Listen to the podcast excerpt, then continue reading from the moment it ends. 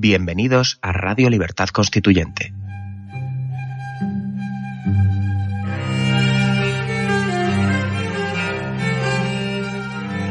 Están escuchando Radio Libertad Constituyente con don Antonio García Trevijano.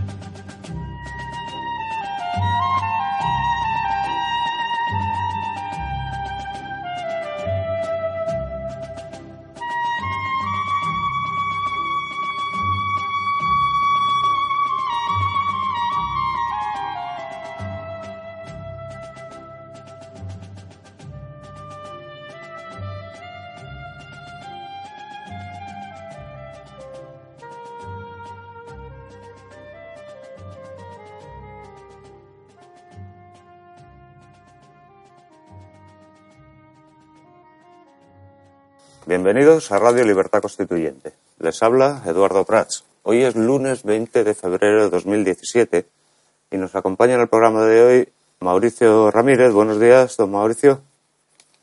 Hola, ¿qué tal? Buenos días a todos y, y a la Desde nueva México. en Desde. México, Desde perdón. México, exactamente. Desde Cartagena de Indias también nos acompaña hoy don Vicente Ferrer. Buenos días, Vicente. Buenos días a todos, amigos de la radio y de televisión. Naturalmente, nuestro maestro, don Antonio García Trevijano. Buenos días, don Antonio. Hoy sí que tiene razón, porque hoy es un día de adelanto de la primavera. La luz, el sol, la alegría de las naturaleza comienza a despertar. Pero en cambio, lo que no despierta es la verdad en los medios de comunicación. Ahí parecen condenados los medios de comunicación a exagerar, por no decir mentir, todo lo referente, todos eh, los aspectos que puedan parecer desagradables o no positivos del nuevo presidente de Estados Unidos. Continúa, tan gran- como tengo tantos años y, tengo y conservo fresca mi memoria, está siendo atacado. Hay más páginas, más ríos de tinta contra Donald Trump que en la época de la Guerra Fría contra eh, los dirigentes de la Unión Soviética. Qué miedo ha despertado la verdad. Sí, el horror que produce Donald Trump no es ni su carácter, ni su inclinación por el apoyo a, las bases del desarrollo económico sin mirar a quién, si perjudican o no a, las- a unas clases o a otras. Lo principal, el enemigo, lo que despierta temor y odio en el mundo es que dice la verdad. No la verdad, lo repito muchas veces, como contraria al error. No, no, él puede estar en el error, pero dice lo que piensa, no miente. Y esto es intolerable para un personaje gobernante, que pertenezca a la clase gobernante. El mundo está, lleva tantos años acostumbrado a que la hipocresía y la mentira se incorporen a los modos de ser y de estar en el mundo de la clase gobernante, que no pueden soportar ni siquiera la idea de que llegue un parvenu que se asoma al poder, nada menos que en Estados Unidos, con unas posiciones de- verídicas en la expresión de lo que piensa. Esto ha motivado que se examinara con minúscula personajes que serían secundarios en, en cualquier otro sistema y que hoy pasan a tener la importancia de ideólogos o estrategas de carácter histórico. Me refiero a Stephen Bannon. Este personaje, que no, del que no se conoce nada escrito, que pueda ser interesante, profundo, original, sin embargo está siendo escrutado porque pasa por ser el alma inspiradora de las ideas de Donald Trump. Y eh, estas ideas que conmueven a la opinión de los medios de comunicación, a los grandes medios, televisiones, prensa, al New York Times, al Washington Post, a la CNN, es que este hombre ha expresado repetidas veces, me refiero a Stephen Bannon, el consejero áulico de Donald Trump, ha repetido varias veces que para construir es necesario destruir. Vaya descubrimiento. Sí, claro, es un hombre que ha oído, ha oído lo que significa esta frase, pero no conoce bien, y él cree que es de Lenin, y no es verdad. Lenin no pronunció nunca esa tontería. Naturalmente, que se construye sustituyendo lo nuevo por el lugar ocupado por lo viejo.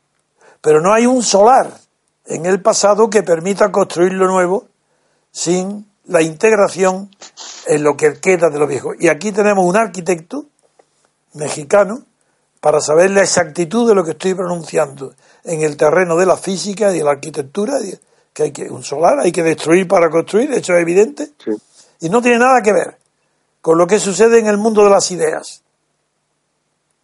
En primer lugar, porque lo que tenemos nosotros de las ideas, lo que tenemos vigente, destruirlo, ¿a dónde alcanza? No, no, es imposible que haya una máquina detectadora de que la destrucción de una idea que está vigente pueda eh, tener sus raíces como los grandes árboles, que sus raíces pueden estar hasta en kilómetros de distancia, no se puede simplemente decir que hay que destruir para construir. Esta idea está desarrollada por Gramsci.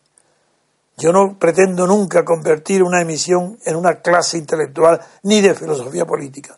Y es verdad que Gramsci, igual que en la termodinámica, ha repetido, repitió muchas veces que es más difícil y cuesta más trabajo destruir que construir.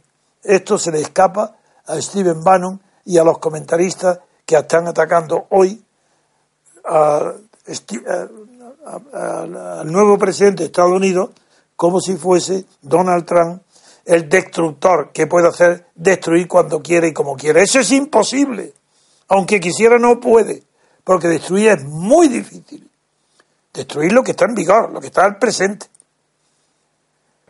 Esto, idea es la primera que he querido hoy exponer y dicho igual que en la eh, termodinámica porque también la destrucción, en, principio de, de, los principios de entropía y negantropía, pues ahí en esos principios desde luego es mucho más, ahí parece ser que es más fácil destruir que construir, un vaso, por ejemplo, tiene una energía enterrada, lo dejas caer y se rompe y parece que es facilísimo.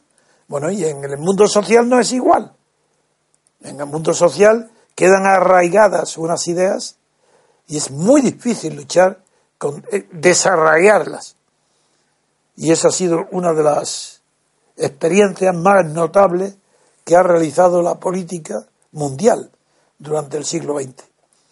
Que ni el, ni el comunismo soviético, ni el fascismo italiano, ni el nazismo alemán, a pesar de la profundidad de los cambios que perseguían y realizaban, pudieron transformar las mentalidades que vuelven a estar ancladas en ideas venidas del pasado y que el mundo actual la ha reproducido como si no hubiera existido Unión Soviética, como no se hubiera existido Hitler, ni Mussolini, ni la dictadura. Pero en España y en Europa no pasa igual que en la Unión Soviética.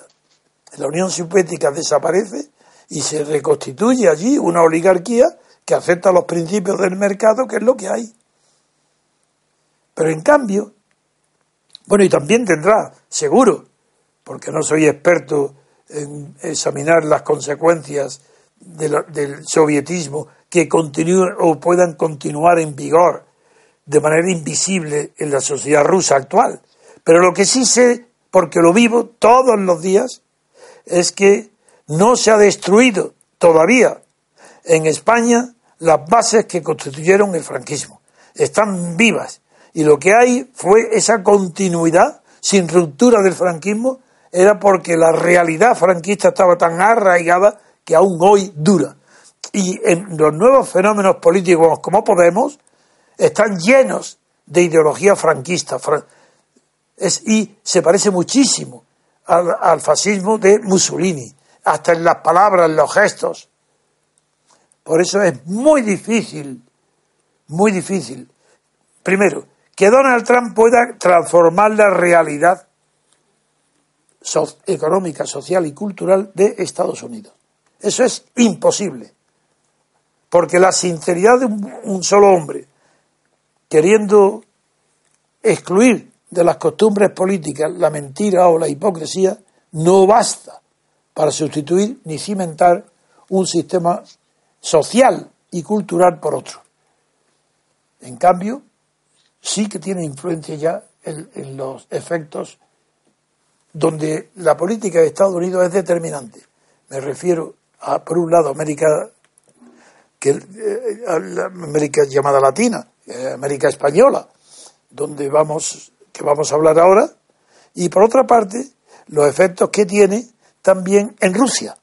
Y aquí, ahí sí, ese lo, lo estoy, todo el día estoy meditando, pensando, analizando, que la comedia que están haciendo, de la que hoy son actores, no solo Donald Trump, sino el propio Putin, están ahora representando una comedia para que no parezca que son, que quieren llevarse bien.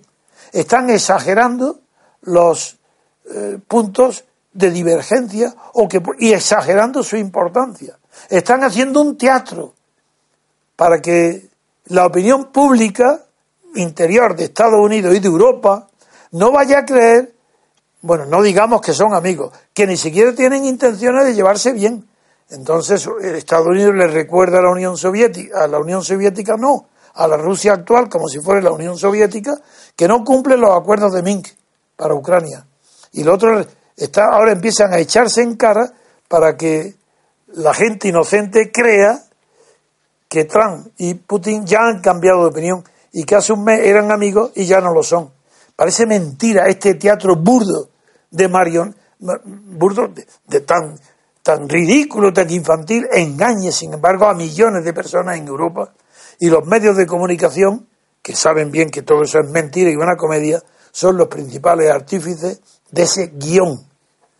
En fin, después de este pequeño examen de lo que está sucediendo en el mundo, tanto en Rusia como en Europa y América Latina, no hablo de China, eh, ya le doy la palabra, primero se la voy a dar a Vicente, porque es más corta luego la intervención de Mauricio, para que nos diga qué consecuencias se están viviendo ya, viéndose allí eh, en Colombia, sobre las consecuencias en la política interior, qué cambios hay y cuál es la situación. Así que, Vicente, tienes tú la palabra para continuar este análisis. Muchas gracias, don Antonio. Pues bueno, el efecto Trump en el cono sur es abrumador. Eh, antes de pasar a en Venezuela mismo eh, están en, estado de shock esperando cuál va a ser el, el, vicepresidente. Ha sido declarado ya que es parte de redes de tráfico de drogas. Y, Como no he entendido bien lo del tráfico de drogas, ¿qué es lo que has dicho? El, vicepresidente, el vicepresidente de origen iraní. Eh, ¿De cuál? ¿Cuál pense? No, no, eh, de, Venezuela. Ah, perdón. Es que no habías dicho que estaba eh, hablando de Venezuela, o al menos yo no lo he entendido. A lo mejor es que no se, ha escuchado bien. pues el efecto Trump es el, es el que a nivel de, por ejemplo, económico en Venezuela, pues bueno, por si faltaba poco eh, respecto a la moneda, etcétera, eh, todos los analistas dicen que, va a haber un cambio, una intervención en cualquier momento.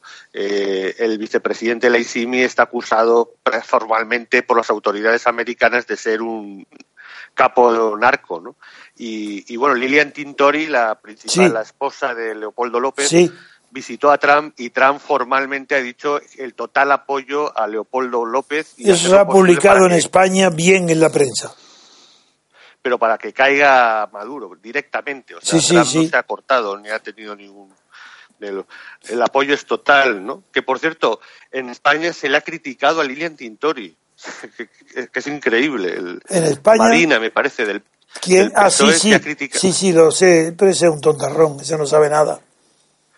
Pues bueno, luego en Colombia eh, está el susto y el y lo que es eh, el pánico que ha entrado el gobierno y la clase política en Colombia, que primero de todo ya nadie quiere hacer encuestas, ya nadie ya no se publica ni una sola encuesta. Eso es sintomático del desconcierto.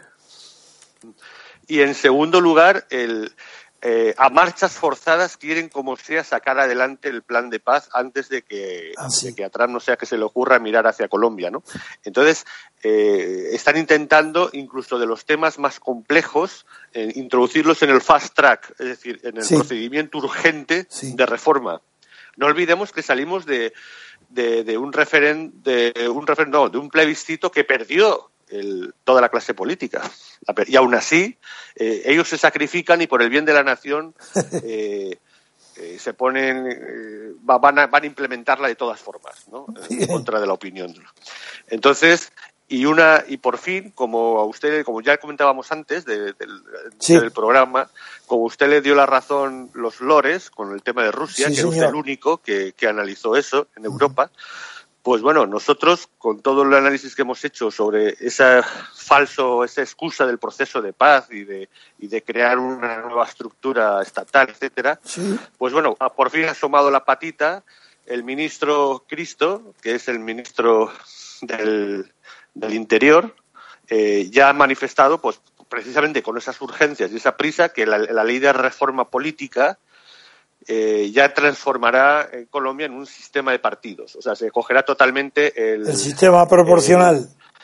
proporcional, efectivamente, y, o sea, se une, se une a la contrarrevolución, la reacción de Marine Le Pen, Le Pen, Le Pen en Francia, que también ha dicho que quiere eh, reformar la ley electoral para acoger el sistema de listas de partidos, el sistema proporcional y abandonar lo que le dio personalidad política y jurídica al sistema político francés con De Gaulle, que su gran reforma para mí fue esta, fue la de la representación.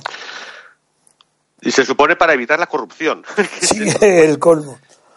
Y además, y además se obligará, eh, se trata de que se obligue, el, hay un voto obligatorio. Sí, sí, y además desde los, y bajándolo a los 16 años además. Pues eso ya ir al sistema belga, que también le va, que es obligatorio el voto.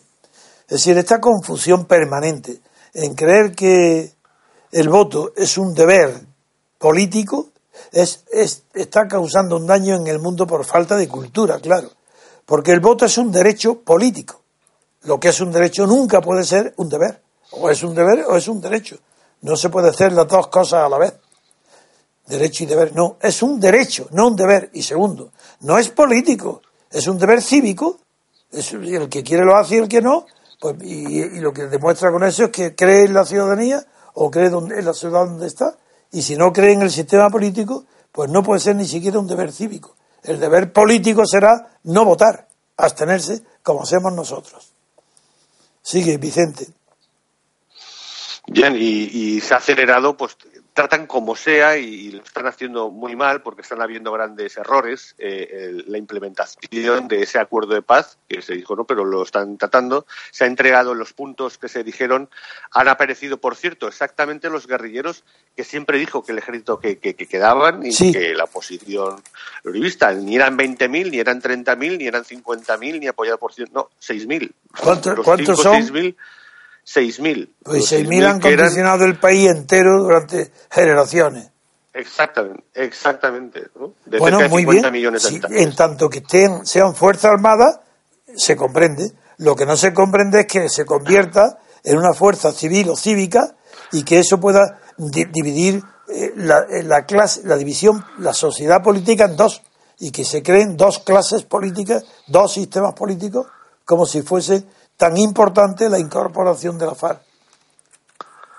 Claro, eh, vamos, es que ni, ni el país, bueno, el país vasco que, que cabría en, en, la Comunidad de Madrid, el país vasco entero, en su momento de mayor apoyo de, de la ETA, pues habían como muchos 100.000 votantes normalmente de, Desde luego. apoyando. Eh, en este momento eh, solo se sabe pues de esas 6.000 personas. Es que nada más, y que además que estaban perdidas en el monte. O sea, ha sido una, un, una excusa, como usted muchas veces ha contado, como ocurrió en la transición, para establecer un sistema conveniente a, a la oligarquía en este momento, ¿no? El, política que, que, se ha conformado. Y, y, ahora ya lo hemos visto y nos da bueno, toda la hay, razón. De, de, este tema, el periódico El País en España habla hoy con extensión, publicando una foto de guerrilleros de la FARC marchando el día 1 de febrero hacia el campamento de reagrupamiento, donde, donde se reagrupan. Y ahí eh, dice el periódico que lo hacen para iniciar la reinserción y entregar las armas y se hallan a medio construir y sin dotaciones. Es un retorno a la vida civil en precario. A mí me llamó la atención por utilizar la palabra en precario, porque la he lanzado el otro día eh, para sustituir eh, la palabra proletario.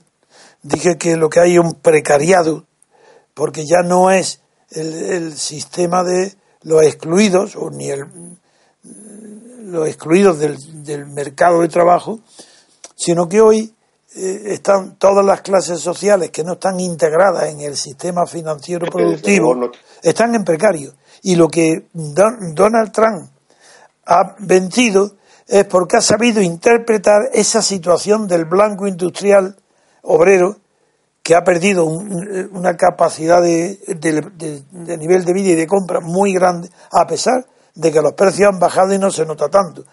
Pero es que la situación de un hombre en paro o de una mujer en paro no solamente se traduce en el menor ingreso, sino en el desprecio a sí mismo por creerse que es un fracasado y, y por no atribuir a condiciones colectivas lo que para él es un fracaso personal.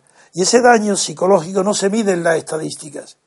Por eso me extrañó que ahora, en, al hablar de tu país, de donde vives, de, Colom de Colombia, que se, diga que todo esto se está haciendo para que se retorne a la vida civil en precario.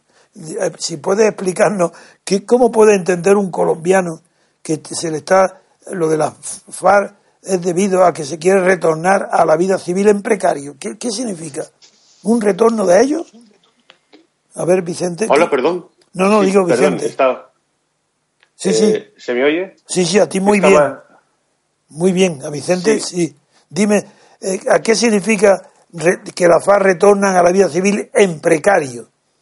¿Sin derechos? No, en, eso es absurdo, no es lo que estaba diciendo, que como en precario sí se les va a dar eh, pensión. Pues ese, por eso te estoy preguntando, porque es que creo que es lo contrario de lo que has dicho.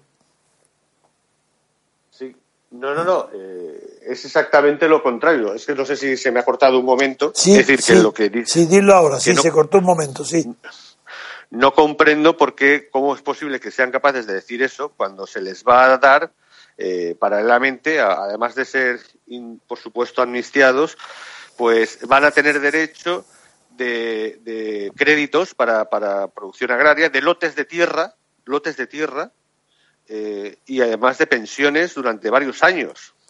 Es decir, y los que se dediquen a la política les darán puestos en, en la Cámara y en el Senado más aparte el dinero que va a ir a través de los partidos, porque al, al transformarse en un sistema de partidos y al pasar ahí en, un, en partidos que sí. van a recibir ya dinero, a gran, gran cantidad de dinero del Estado. Sí. En el artículo que de que te hablo del país añade, en, en, destacándolo en negritas, algunos dueños de terrenos se han negado a cederlos para la guerrilla.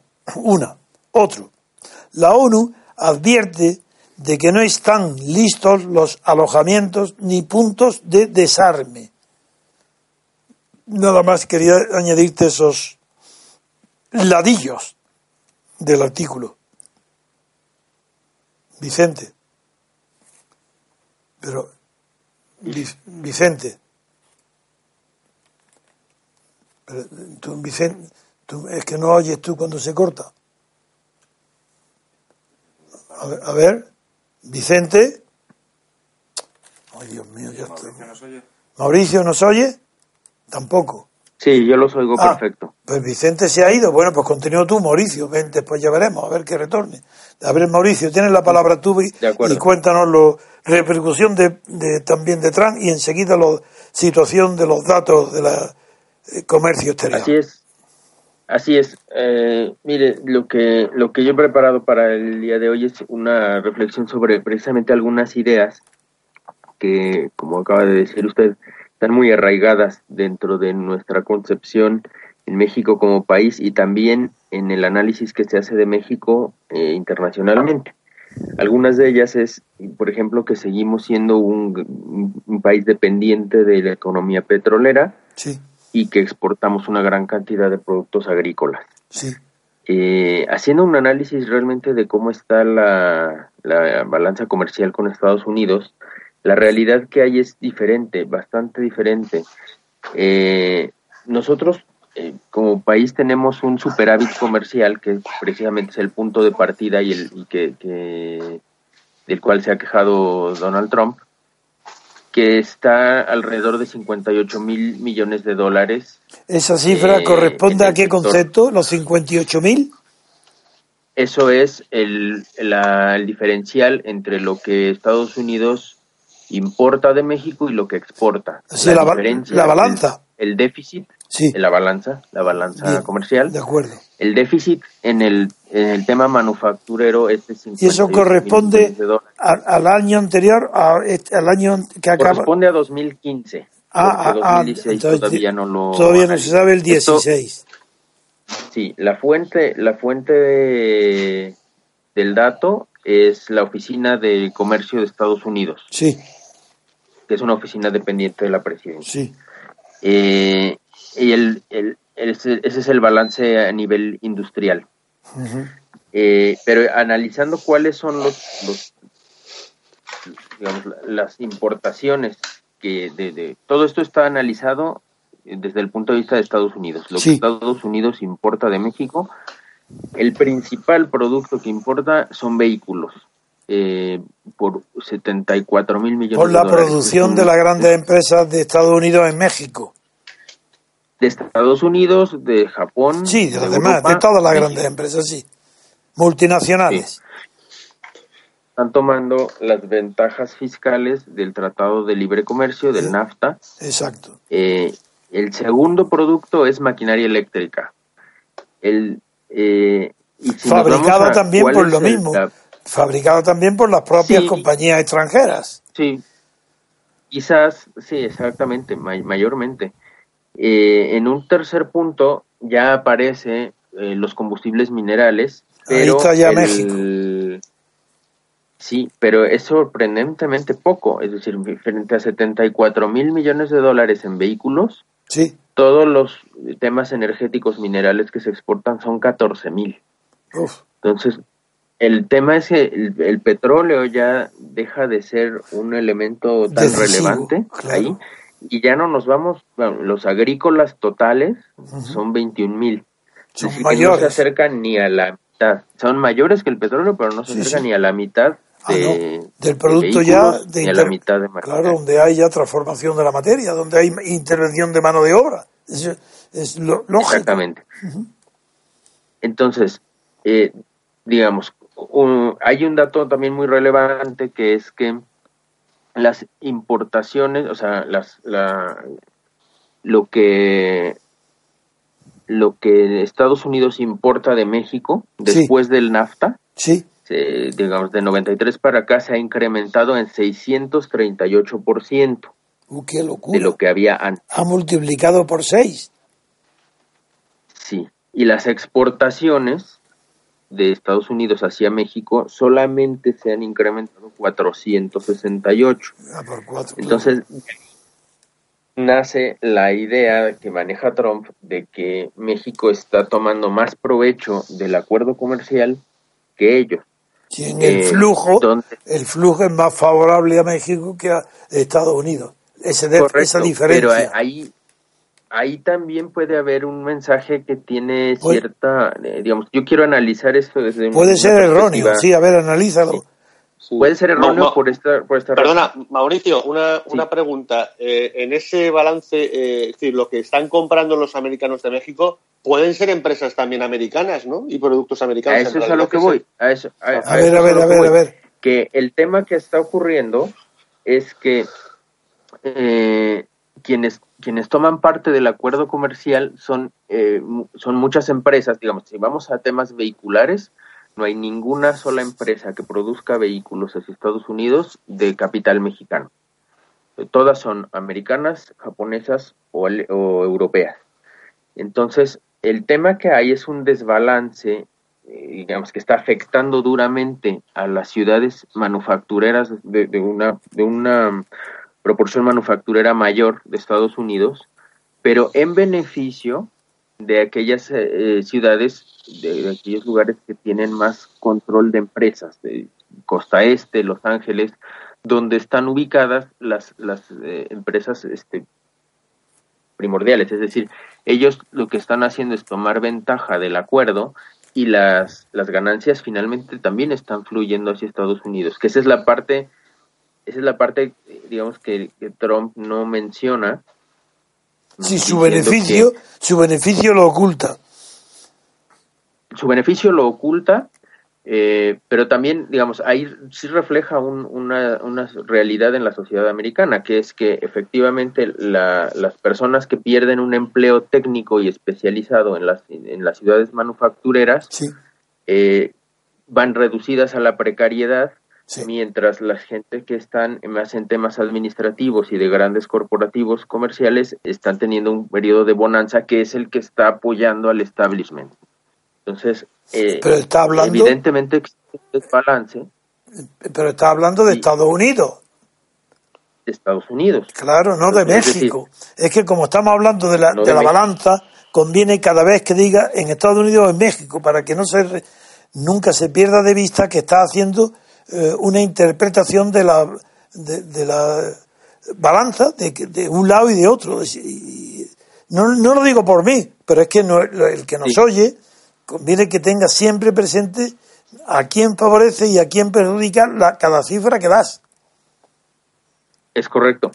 Pues a quien, quien claramente se ve perjudicado es, es la, los empleados manufactureros de, especializados de Estados Unidos. Claro. Que, por ser más barata eh, la, la, mano de obra en México, las empresas traen las, las, plantas acá y también es una obra, es, es, una mano de obra técnica y especializada en México, solo que solamente que se, se paga más barato. Claro. Y al final la ganancia fluye nuevamente hacia eh, corporativos internacionales. Natural. Eh, pero, seguro que esa, pero seguro que esa mano de obra está tan bien cualificada como la de propio de Estados Unidos.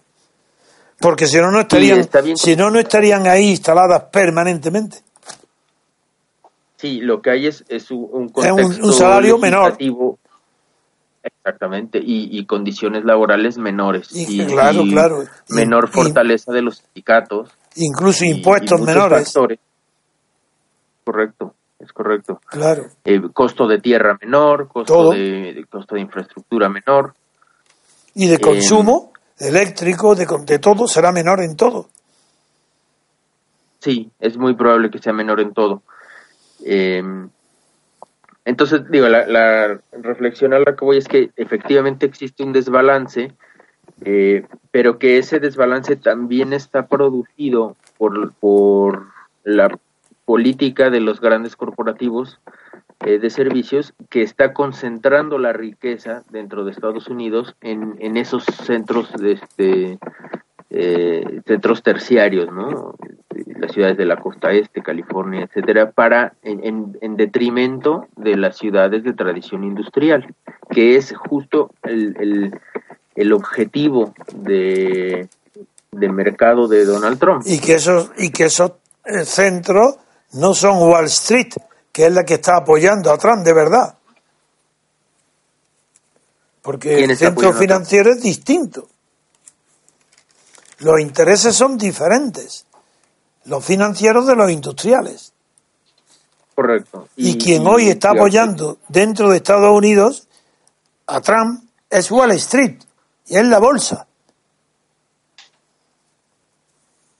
Sí, bueno, la verdad es que eh, ellos son ellos son parte de los que de los que soportaban todo el, tema que en, México se conoce como política neoliberal que es justamente ir a producir fuera en donde se en donde sea más económico y ganar hasta el último dólar no sí.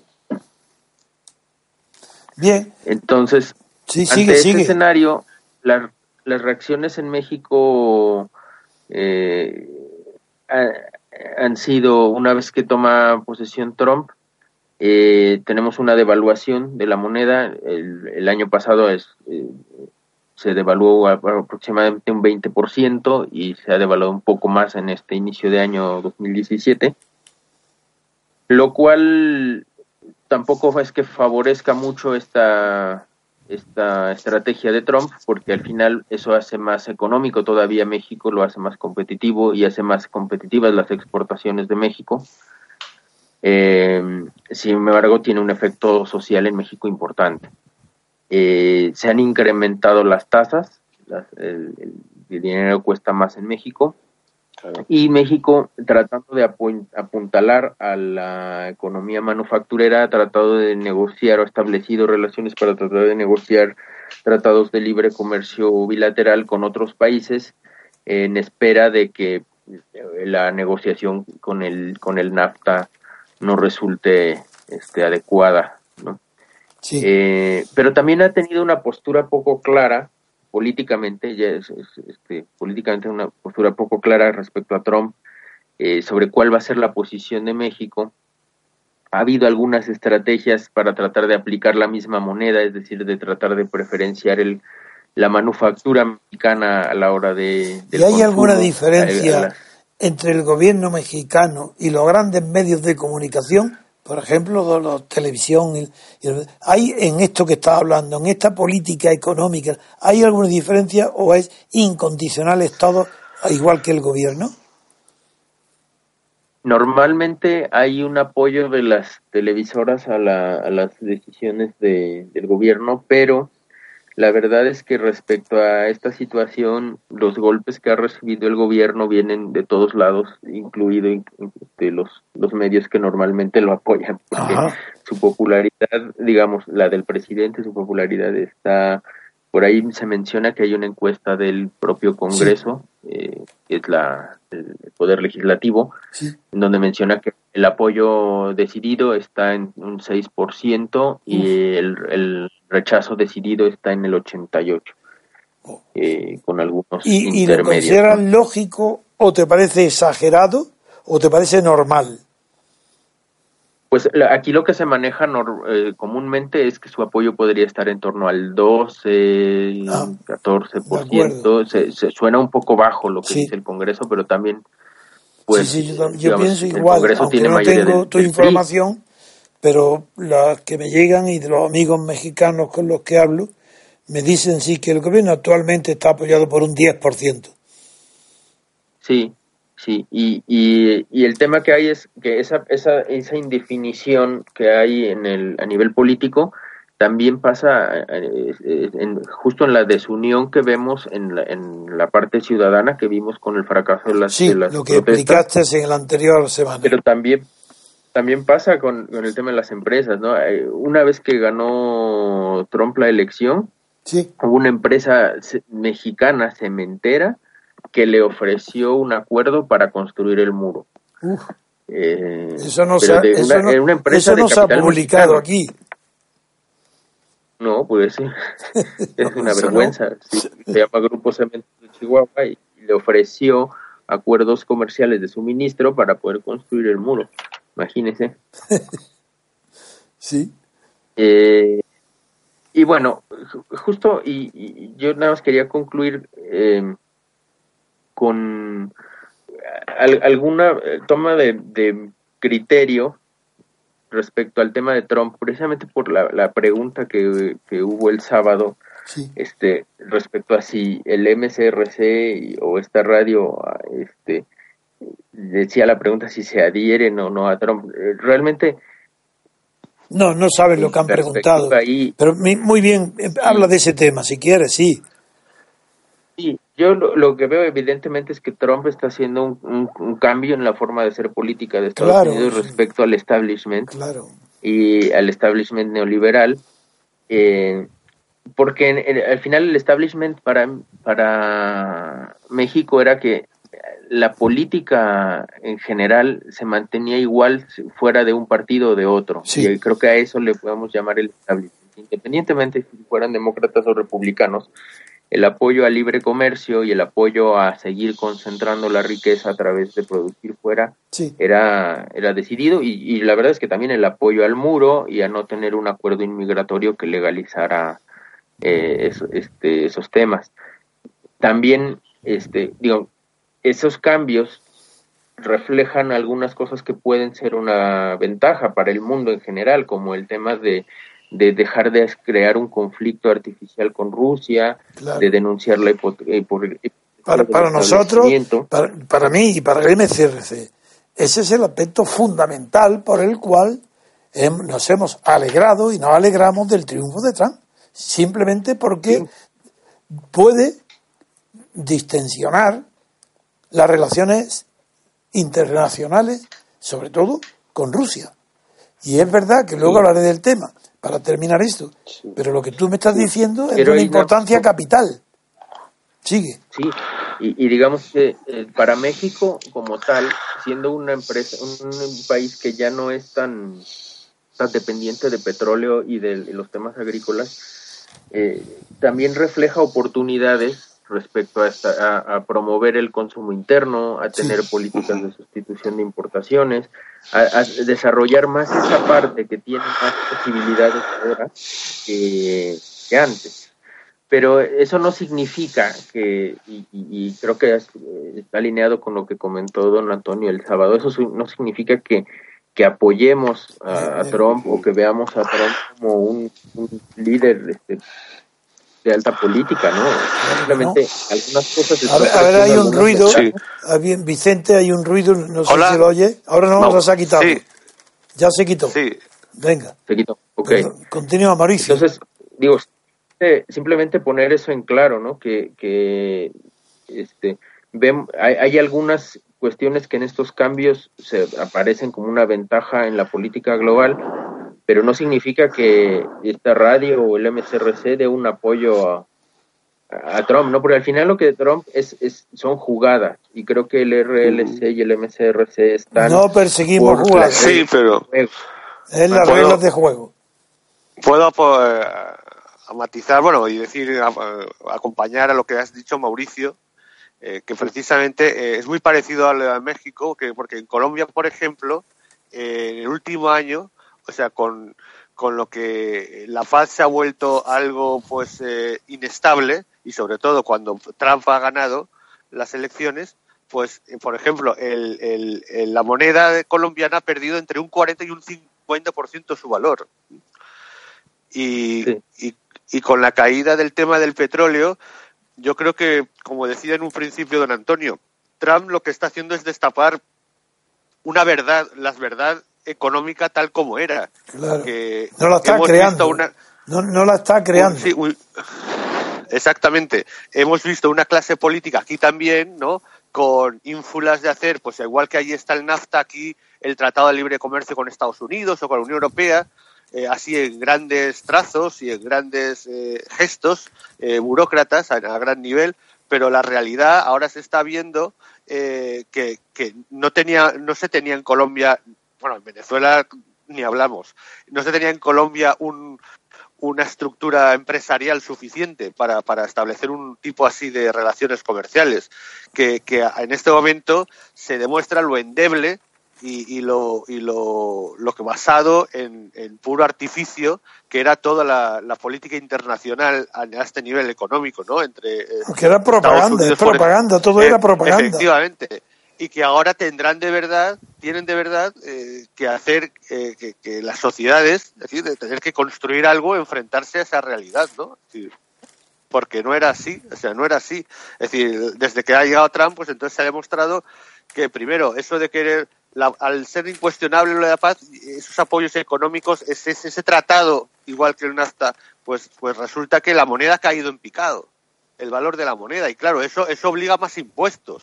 Claro. Y, y a más, y a más Estado entre, eh, asistencial eh, y, y, a cargarte y a tener un grave problema financiero. Trump está eh, poniendo un espejo en los países, sobre todo aquí en esta zona iberoamericana, ¿no? En la que no, no, la realidad muestra es, es esta, que se estaban maquillando, que en realidad ni tenéis tanta empresa ni tantos, sí. A mí nada más hay, hay un tema en donde yo sí quisiera ir compartir con, don Antonio y ver que, cuál es su criterio, porque eh, hay un tema donde creo que sí, eh, sí puede estar faltando a la verdad eh, Trump, Venga. con intención o no, pero que es que, digamos, que es, este, no estar no está reconociendo que el que el tema del comercio global sea como es no lo impusieron los países de fuera, es decir, de repente pone a Estados Unidos como víctima del proceso de comercio global cuando fue fueron ellos quienes lo impusieron, ¿no? No, pero Trump habla de Estados Unidos refiriéndose no había posibilidad de tener un desarrollo diferente al de libre comercio. Pero dice Vicente que Trump se refería a otra cosa a, los jugadores de Estados Unidos, como tú dices, Mauricio, yo creo que, el, que le está culpando a lo que él llama Washington, a la clase ah, sí, eh, diferenciada pero de, Estados pero Unidos. también a los países. Hombre, claro, de, los que han apoyado. Pero el, mi punto es que en, en, aquel momento no había opción para los países de Yo no he comprendido bien. No, la pregunta, no, la pregunta no. La cuestión que ha planteado Mauricio, yo no la he comprendido. ¿La quieres repetir? Sí, que, digamos que Trump se ha vendido la idea de que Estados Unidos sale perdiendo de los acuerdos de libre comercio y que los otros países los otros países han tomado ventaja de los acuerdos comerciales. Ah, no, yo eso nunca lo he defendido. Yo eso nunca lo he defendido porque no lo he creído. Yo eso creo que no. Es que no se lo cree nadie. Yo eso no me lo he creído nunca. Y eso yo en eso no, apoyo. No. es que hay que hablar con gran precisión. Mauricio, tú la tienes. Y eh, la precisión es que nosotros no apoyamos a, Donald Trump en nada. Salvo en que ha creado un nuevo tipo de relación en el mundo de las grandes potencias que es más cercano a la sinceridad que a la permanente mentira y que es más cercano a un entendimiento con Rusia que a un enfrentamiento con Rusia y que motiva las tensiones que hay dentro de Europa y muy cercanas como las de Ucrania. Eso eh, eh, yo me alegro y apoyo completamente el triunfo de Trump porque eso por sí solo vale mucho más que una presidencia de Estados Unidos.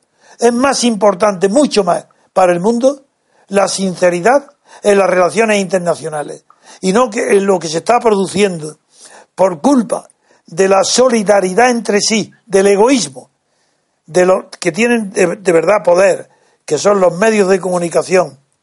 Aparte de yo no hablo de las grandes empresas que se riegan, hablo de los grandes medios de comunicación que forman ya una casta verdadera, que se han unido en el mundo entero contra Trump, porque ellos quieren seguir manteniendo el monopolio de la mentira. Es muy difícil que ningún periódico europeo se atreva a decir algo distinto. ¿Qué me dice Vicente? Sí, no, eh, que es exactamente lo que eh, lo, importante de, Trump, aparte de las cuestiones concretas que a nosotros nos, convienen en Europa, el, eh, la, pues de, destapar, destapar esa, esa costra que, decía solo una versión, bueno, una versión de la verdad, no, una versión de la mentira, ¿no?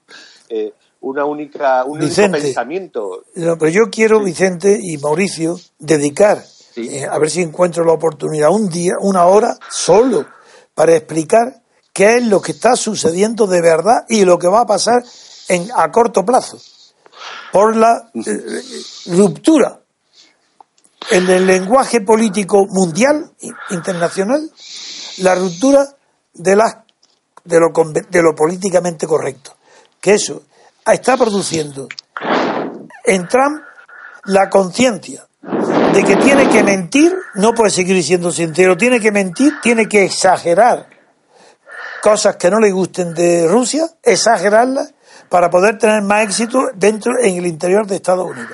Y, y, a la inversa, y no, a la inversa no, y del mismo modo Putin tiene que exagerar las diferencias que tiene con Estados Unidos para que sea más creído Trump en Estados Unidos. Tiene que, Putin simular que se separa de él. Y los ministros, y están ya picando en esta locura teatral, están picando ya grandes medios de información que no se dan cuenta del juego. El juego es que una persona inocente, pero culpabilizado de, de algo, actúa como culpable ante la opinión extraña. Eso no lo sabe, y es una regla psicológica que afecta a toda la clase política del mundo. Entonces Trump de momento va a seguir, pero veréis cómo poco a poco tendrá que ir fingiendo que tiene más diferencias con Rusia de las que tiene.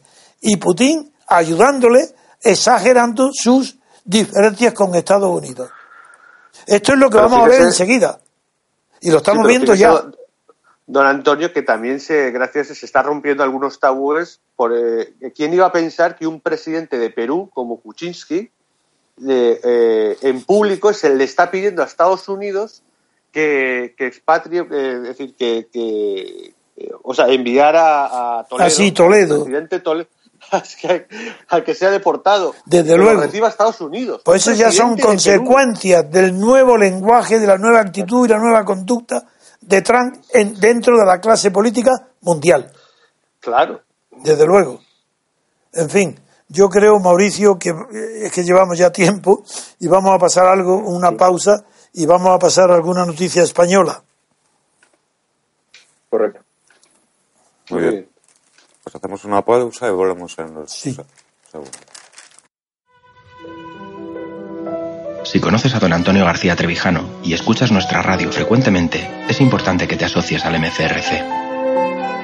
Es el único movimiento que existe en Europa que lucha cada día por la libertad colectiva y deberías formar parte de él. De esta forma disfrutarás de nuestro boletín para asociados con toda la información del movimiento y estarás al día de todas las noticias y eventos que realicemos. Si quieres, puedes colaborar con una cuota voluntaria que puedes pagar de la forma que te resulte más cómoda. Es muy fácil. Entra en www.mcrc.es y rellena la hoja de afiliación. Cada vez somos más y queremos contar contigo. Hola amigos, estamos de vuelta y continuamos el programa leyendo en el diario El País la noticia que aparece en la portada que dice así. La, la Generalitat acepta negociar la oferta de Rajoy para Cataluña. Y continúa en la página 15 diciendo la, Generalitat acepta dialogar con Rajoy aunque desconfía de su oferta. ¿Qué criterio tiene al respecto, don Antonio? No, es que voy simplemente para que veáis lo que son los periódicos. Y pongo el país como ejemplo de que es más conocido fuera de España.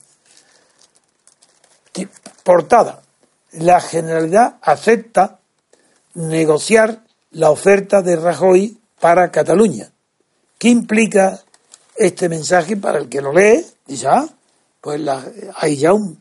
Hay, Rajoy ha hecho una oferta para Cataluña y la generalidad, generalitat dice que, la, que esa oferta la conoce y que acepta negociarla, porque si no se entiende así, no, no se conoce el español. Bueno, pues eso es mentira y la mentira empieza a descubrirse, pero mentira total. No hay ninguna acepta, no hay inicio de ninguna negociación, no hay nada. Y, el propio periódico El País, al comentar esta noticia ya en el interior, a toda página, repite y parece que dice lo mismo. Y veréis la diferencia. Ahora dice, la Generalitat acepta dialogar con Rajoy aunque desconfía de su oferta a dialogar, dice ahora aquí, mientras que antes en la portada decía negociar. Entre negociar y dialogar hay un abismo. En la negociación implica, uno, que ha habido una inicial oferta de diálogo donde había una oferta de negociación aceptable en principio y se acepta negociar. Eso es mentira, porque no hay negociación ninguna. Luego, si dice en la portada que la generalidad acepta negociar, ¿por qué no dicho aceptará? Puesto que no hay negociación ni oferta ninguna. ¿Por qué no dice aceptará? Porque el título tiene que ser ideológico y tiene que dar la impresión de que se han acercado muchísimo las posiciones de Cataluña y de y del gobierno de Madrid hasta el punto de que mm, figuraros si esto está relacionado el, hombre fuerte del país que es Cebrián en el periódico de la competencia que es El Mundo dice Cebrián si convocan el referéndum hay que aplicar el artículo 155. Amenaza. Dice, si el, esto dice Rajoy, una amenaza, porque va retrasado, no, no está al día. El día es simular que hay una oferta, simular que se ha aceptado por Rajoy, simular que se va a negociar. Y Cebrián, como todavía no conoce la nueva táctica de la Generalitat, ha llegado un día tarde pues decía todavía que había que aplicar el artículo 155. ¿Qué anacronismo?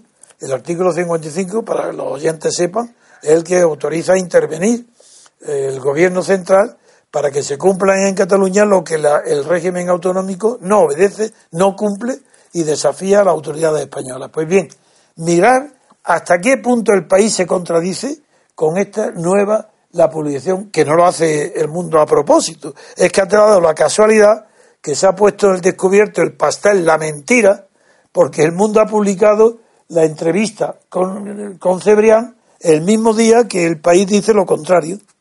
Es decir, que mientras que Cebrián dice ayer que hay que aplicar el artículo 155 en Cataluña para, para que el gobierno de Madrid intervenga directamente y, gobierne Cataluña. Pues en cambio el país dice lo contrario, que la Generalidad acepta negociar la oferta de Rajoy, pero si Rajoy no ha hecho ninguna oferta. Y eso está claro ya en el segundo en la segunda noticia, que donde dice que acepta el dialogar, ya no es negociar, acepta dialogar con Rajoy aunque desconfía de su oferta. Bien, vamos a ver. Acepta dialogar.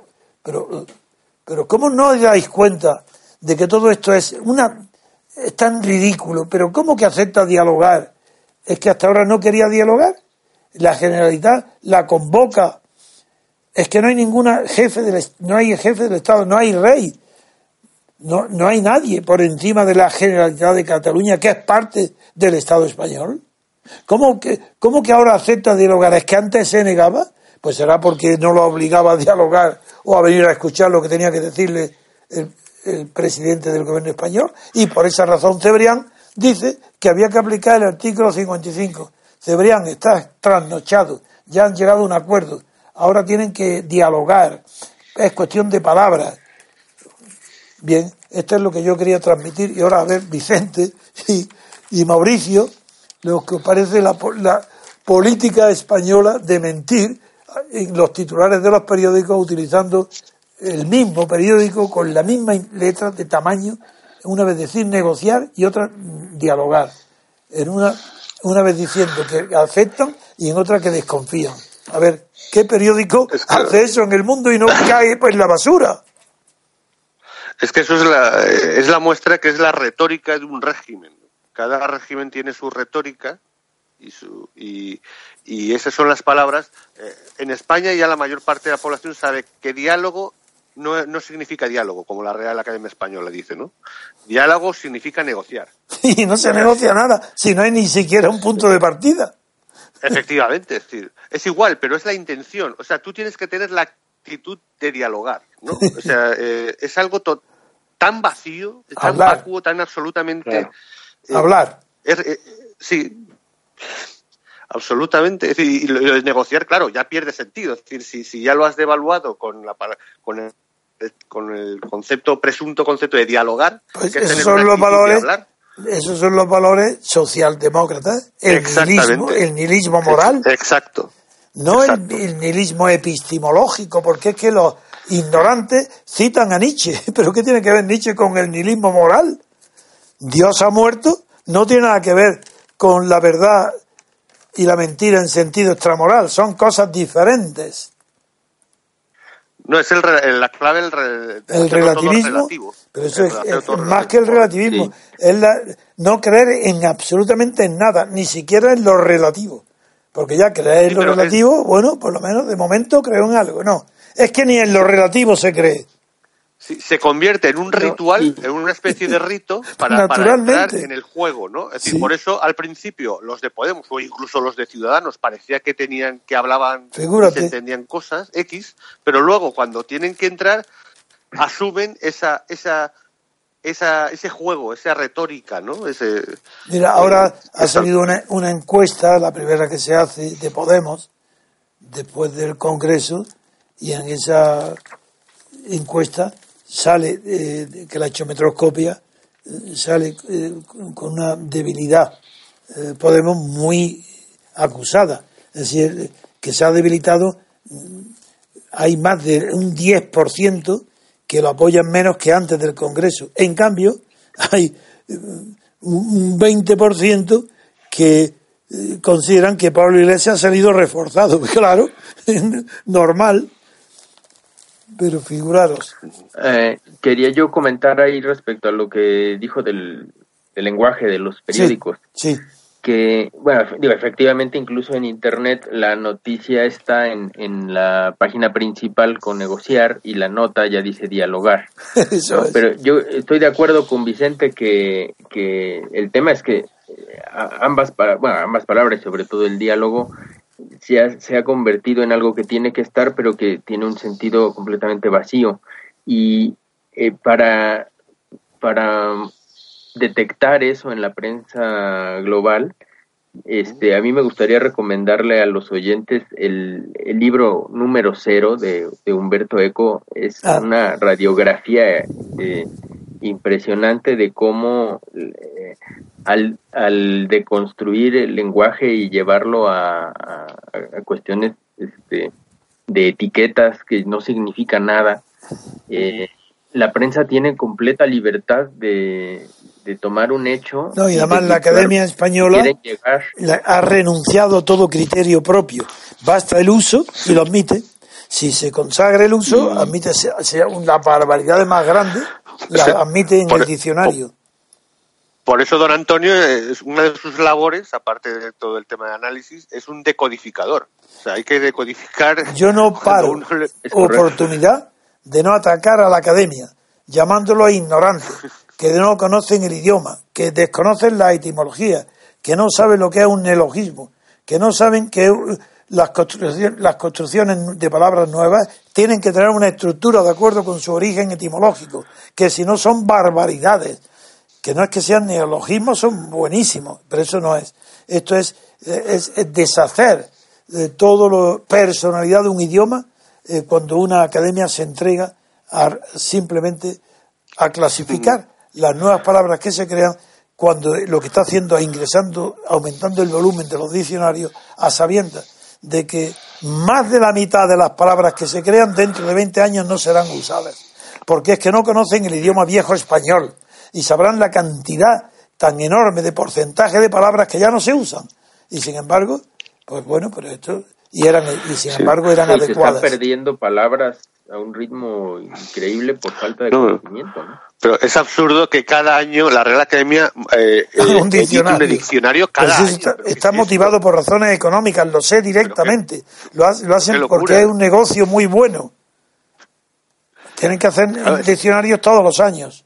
Es imposible enterarse de qué palabra es, una corrección o una incorrección. Si hoy es un eh, desprestigio, ser de la Academia de, la Lengua Española es un desprestigio. Nadie que se aprecie de científico o de riguroso o de serio admite hoy ser en la Academia. Eso es para profesores de lingüística, ya, ya no sé, que, ni siquiera saben el uso idiomático que se le da luego al lenguaje. Porque el lenguaje es un idioma en el, en el México, que imagino que después de eh, en mil años del PRI, que eso ha sido un régimen, no, no ha habido también un metalenguaje, no se utilizaban X palabras, seguro, características. Que nos lo diga Mauricio, claro. ya verás. Sí, no, digo, definitivamente existe. Por ejemplo, una de las cuestiones con las que se... Eh, fíjese qué que, que absurdo tenía el sentido, ¿no? Pero una de las de los objetivos en los años noventas era para la ciudad, la sociedad mexicana era tratar de lograr la alternancia. Y alternancia simplemente significaba que el mismo gobierno autoritario lo tuviera otro partido, pero ellos lo veían como un avance hacia la democracia, el tener alternancia, ¿no? Eh, y no distinguen entre alternancia y alternativa pero, pero además, bueno, sí, de, entrada lo, mal que se oye la palabra, pero además el concepto, es decir, no quiero un régimen democrático, quiero un régimen que un día me, me lidere uno y otro me lidere otro, pero, que sea con las mismas España, Pero, en España muy estaban delatando. Perdona. Estaban delatando esa, alternancia, o sea, alternancia. Pero por supuesto. Tú, y yo nos. no, pero eh, quiero decir que en España ese tema es muy conocido por la popularidad que aún conserva el turno de gobierno en el de Cánovas y el Sagasta. Entonces, como era la, y eso era la alternancia, y eso hoy en España es muy conocido, por eso no distinguen entre alternancia y alternativa. Correcto. Por lo menos, mira, en, en, Colombia hubo una época que al menos fue más sinceros porque no decían alternancia ni turno de partidos, la época del Frente Nacional sí. es una época que directamente dijeron, no, somos el Frente Nacional. Entonces, un mandato, eh, hay un presidente liberal y al, mandato siguiente uno conservador. Uno liberal, uno conservador. Sí, esa es la alternancia. Lo, lo, decían directamente, esto es el Frente Nacional entre el año 58 y el 70. Bueno, y con el PRI pasaba lo mismo, hombre. El PRI pasaba igual. Y, eh, y, digamos, otro de los temas que está más de moda ahora en el uso de la palabra es, por ejemplo, ese, ese de alternativo, ¿no? ah, uy, lo han puesto de, moda ahora, pero con un sentido distinto al que es. Sí, ya lo sé, sí. También me choca. y además, además lo ven, lo, es decir, ven al, a cualquier solución alternativa o a cualquier, cualquier tipo de gobierno, legislación alternativa, necesariamente como benéfica, pero alternativo no significa eso, es decir, un sistema alternativo al que tenemos podría ser una dictadura y es alternativo, pero no es así como lo entienden, ¿no? Porque está como construido sobre un ah, para que haya alternativa tiene que estar presente. No no puede hablarse de una alternativa de futuro que no está presente. Si se habla de alternativa es porque hay en el presente una posibilidad de elegir otra cosa distinta no la misma. Es eso, es la alternancia. Y, aquí se trata más bien como de un espacio en la utopía, ¿no? exacto, exacto.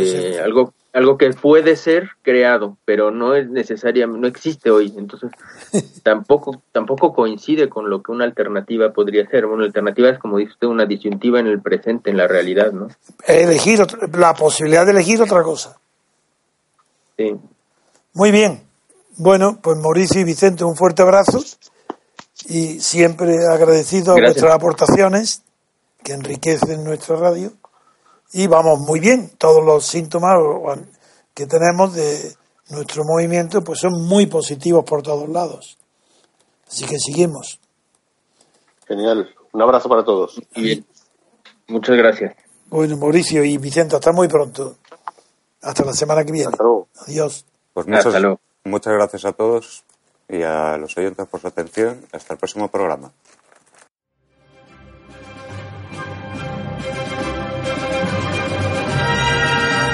Gracias por haber escuchado Radio Libertad Constituyente. No olviden visitar la parrilla de programación en la nueva página web del Movimiento de Ciudadanos hacia la República Constitucional, en la dirección www.mcrc.es. Radio Libertad Constituyente la libertad viene en nuestra busca.